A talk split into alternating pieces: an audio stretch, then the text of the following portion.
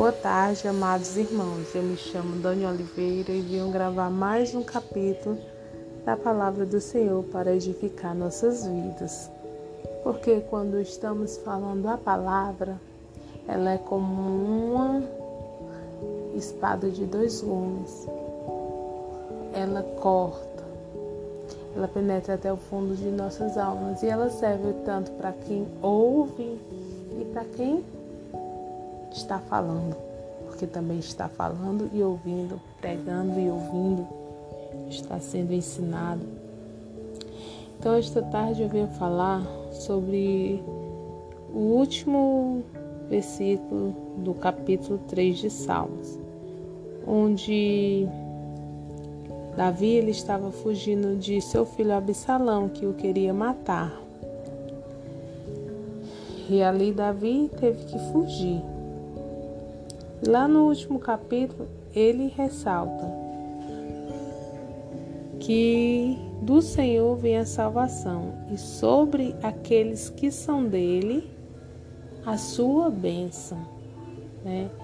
Deus é tão grandioso, tão maravilhoso, que nos amou, que nos escolheu, que decidiu salvar o mundo, nos resgatar por meio de Jesus Jesus é o centro da nossa salvação, é o centro das nossas vidas. Jesus ele veio ao mundo, ele trouxe luz. Ele trouxe um reino de vida, de paz, de cura, porque por onde ele andava, ele transformava coisas, ele operava milagres. Então Jesus, ele veio pessoalmente à terra manifestar as grandezas de Deus, nos mostrar um reino qual o Pai nos queria que fizéssemos parte. E Jesus veio para vencer algo que nós não seríamos capazes de vencer: o pecado. Jesus veio vencer o pecado e morreu por nós, morreu por nossas vidas, nos comprou com preço de sangue para que pudéssemos, pudéssemos nos tornar filhos e fazer parte desse reino. E por meio da fé, tomamos posse desse reino. Podemos viver no reino. Quando cremos e confessamos Ele como o Senhor das nossas vidas, somos inseridos no, no reino, passamos a fazer parte desse reino. Então, Ele veio como nosso Salvador e Ele veio para nos para que pudéssemos fazer parte de todas as grandezas, as ricas bênçãos que o Senhor derramou para abençoar nossas vidas. E, e foi de graça, por meio da graça salvadora do Senhor, nós podemos fazer parte de um reino tão glorioso e poderoso. Nós sabemos que um dia Jesus voltará novamente para nos resgatar e nos levar para a morada eterna ao lado do Pai. Porque lá em João 14, se eu não me engano, ele diz que ia para o Pai, mas voltaria. E ele diz que lá também na casa do Pai tem muitas moradas. E ele ia preparar lugar, preparar lugar para os filhos.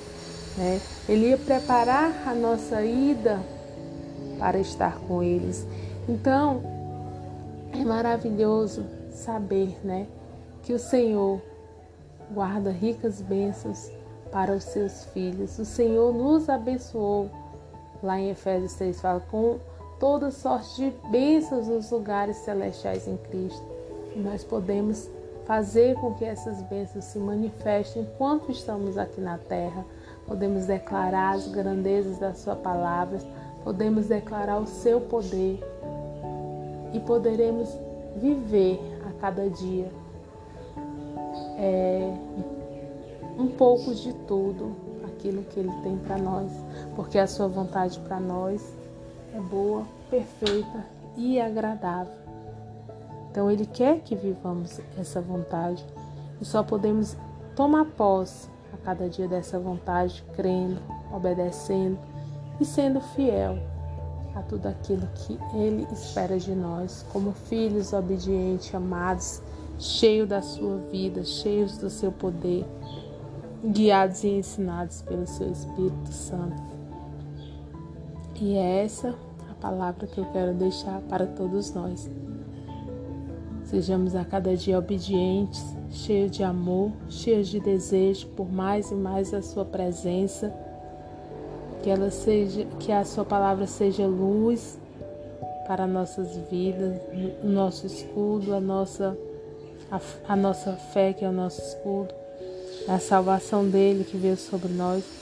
Possamos a cada dia tomar posse de tudo isso que ele trouxe para nossas vidas e poder ver a manifestação das suas bênçãos sobre nós.